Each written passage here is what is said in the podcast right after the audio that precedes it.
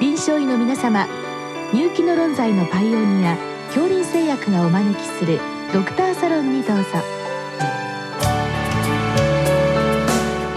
今日はお客様に東邦大学医療センター大森病院泌尿器科講師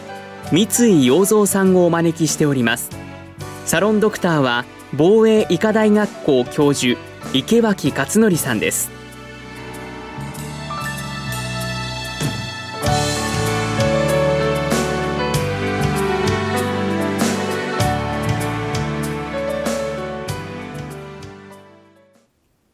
三井先生こんばんは。こんばんは。今日は血精液症ということでですね、はい、えー、まああの泌尿器の中でもおそらく、えー、結構まあ特殊なことに関しての質問をいただきました。まあ、精液に血が混じるとしたら多分その当事者はびっくりしてこれ大変だと思ってあのもうすぐに先生方泌尿器科に受診されるんじゃないかと思うんですけれどもどうなんでしょうか、はいそうですね。例えば、の、血尿でしたら、1、2回出ても結構ほっとかれる方はいらっしゃるんですが、さすがに血液が、あの、精液混ざりますとですね、あの、大体の方がもうその段階でびっくりされまして、多くの方がまあ翌日にいらっしゃる方が多いですね。これは先生、あの、そういった方で泌尿器科受診する方は、あのどうなんでしょう？珍しいのか、まあ結構いらっしゃるんですよっていう、どのくらいのその頻度の病気なんでしょう？実際はですね、頻度に関しましては、まあ、現段階では不明と言われておりますけれども、ただし、それほど稀ではない状態だと考えられます。まあ、これは先生、その言葉通りで精液に血が混じるということは、まあ、精巣で精子が作られて、その後、まあ、射精の時に通る経路の、まあ、どこかで、まあ、あの血が混じるということになって、私ちょっとその精液の経路をちょっと見てみたら、結構先生長いですね。清掃の上の清掃状態それから性感が結構膀胱の横もこう回るような形で、まあ、前立腺のところでそこでまあ性能ですかもうまあ一応つながって、はい、最終的には外尿道口から出ていくとなるともうこれ結構な長さというか道のりのどこかで血が混じる。これまあどこで混じってそうなるのか、この辺りのまあ原因にもつながりますけれどもどうでしょうか？はい。これがですね、血性液症の原因や基礎疾患に関しましては、まあ、何個か言われてるんですけども、あのまあ、半分以上がやはり原因がわからない特発性のものが多いと言われています。で、まあ、その残り半分がですね、あの原因がある程度同定できるものがございまして、まあ、一番気をつけないといけないというものが悪性腫瘍になります。でまあ、おっしゃられてましたように、精子ですね、精子を作る部位は精巣ですので、うん、まあ、精巣の使用に関しても、まあ、留意すべきだと考えています。で、まあ、その後いろいろな経路を通っていきますけれども、悪性腫瘍の中でやはり一番多いと言われてますのが前立腺がんになります。ただし、悪性腫瘍自体がですねそんなに多いわけではありませんで、えーまあ、過去の論文のデータ化しますと、あの0から2%程度だろうというふうに言われております。うんうん。まあ、2%多いと思うかそうじゃないか、まあ、あるいはその方の来られた方の年齢にも多分若い方なのかあるいは中高年の方か、まあ、当然中高年の方の方が背景にがんが潜む可能性があるということなんでしょうけれども、まあ、そういう、まあ、あの背景のがんはこれはもう見逃してはちょっとまずいその背景疾患になりますけれどもこれ先生例えばそれ以外の炎症、まあ、感染でしょうか、そういったものも原因になるんでしょうか？そうですね。あの、まあ、論文の年代によって違うんですけども、90年代初頭まではですね炎症が一番多いよということで、まあ、4割ぐらいの方が炎症というふうに言われてたんですけども、あのそれ以降はですねあの画像診断が向上いたしましたので、あの MRI 検査ですとか超音波検査によりまして例えば性能精液をためとく性能の出血ですとか、あの性能の拡張あと前立腺に正中性農法というのができるんですけども、うんうん、そういったものの存在が、まあ、血清液症に関係しているのではないかということが最近分かってきております。ですので、まあ、炎症はもちろんそうなんですが、そういったあの性能の変化というものもかなり高い割合で原因になっているだろうというふうに言われております。うんうん。まあ、あの原因のお話の中で先生あの画像的な情報を、えー、入れたということになってきますとちょっとまあ、話が前後するかかもしれませんけれども、えー、そのまあまあびっくりして先生のところに行かれた患者さんに対して、まあ、基本的に先生方診察と、えー、もろもろの検査で、まあ、原因の方を検索していくと思うんですけれどもこの流れはどういう流れでしょう、我々が考えてますまず最初は、どこから出血しているかなということで、出血の部位を診断するというのがまず第一。で、2番目に、まあ、その基礎疾患がどういったものがあるかというのを考えてやっていきます。でまあ、例えば出血の部位の診断に関しましては、あのまあ、血清液症といいましても、あのかなり色が変わります。はい、真っ赤な出る方もいらっしゃれば、ちょっと黒っぽいのが出たりする方がいらっしゃいまして、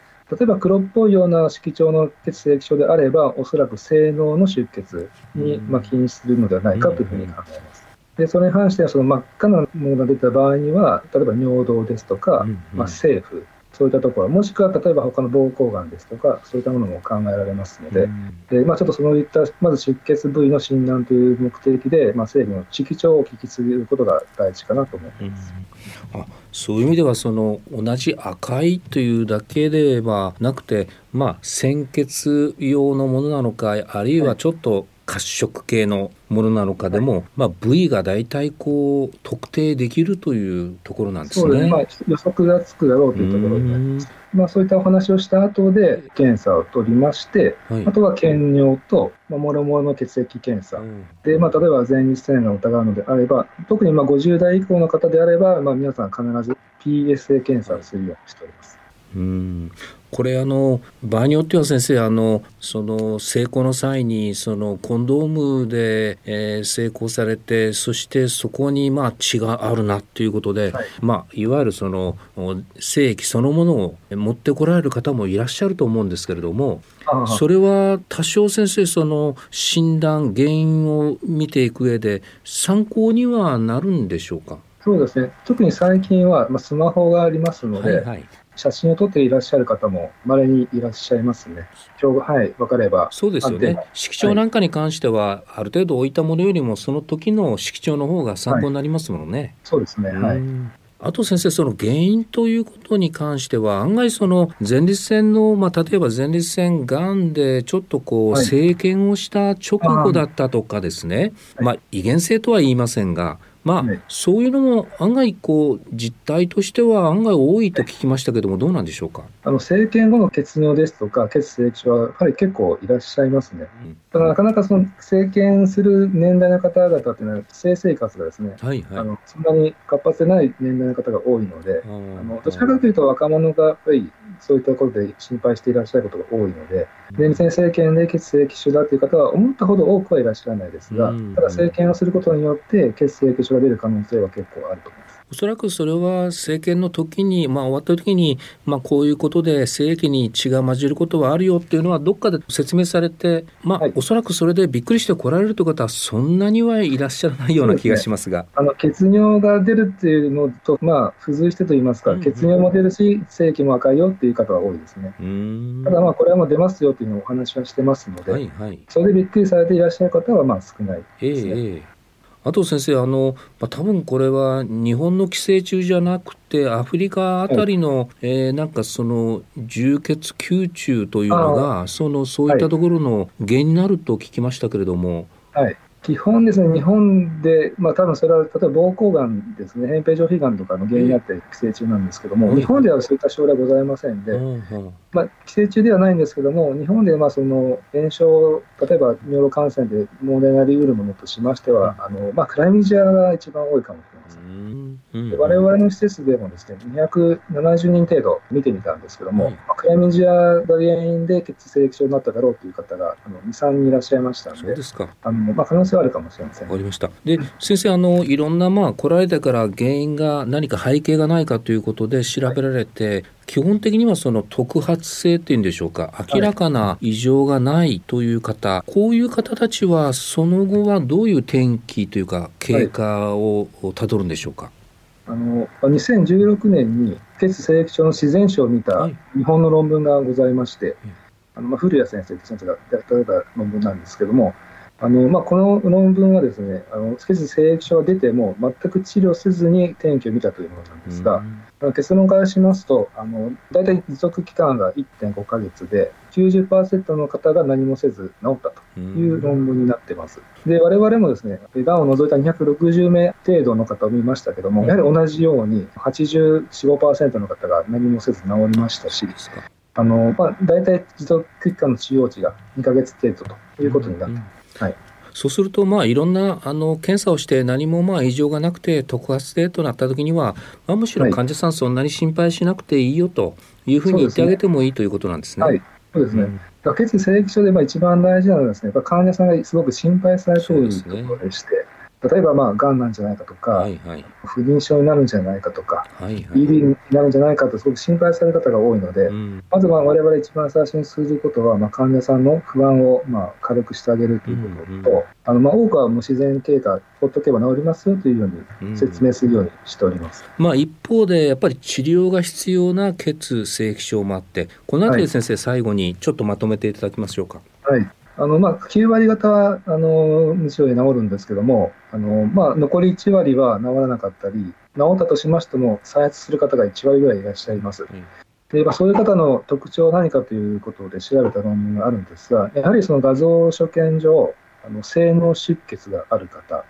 や、あの前立腺の正中腺嚢胞というものがあるんですけども、そういったものがある方というのはあのなかなか治りが悪いだろうと。で再発もしやすいだろうと。い。うような論文がございました。でまあ、我々も同じように調べました。が、やはり画像上にあの所見がある方っていうのは、治りが悪いというのが出ております。これは画像上所見があるってことは、まあ、解剖学的にちょっと異常なところがあって、はい、これはまあ、はい、例えば外科的にそこを修復するというよりも何か対照的に見ていかれるんでしょうか？そうですねあの、まあ、我々の施設ではそういった方もまた様子を見て自然経過を見ていくのが主流なんですけども、うん、あのまあ、先ほど古谷先生の論文の話から言いますとあの、まあ、1年以上治らなかった方で、そういった解剖学的な異常があった方に関して、それぞれちょっと外科的な手術をすることによって、まあ、完全に治りましたというような発表がございますので、まあ、長期続くような方とか、再発するような方に関しては、そういう所見がある方に限ってですが、何らかの外科的治療をするというのは一つの選択肢かなと思っています。わかりました。まあ、基本的には血清液症はそんなに心配しなくていいけれども、一部、まあ、あの治療が必要な病気だということが分かりました。はい、ありがとうございました。はい。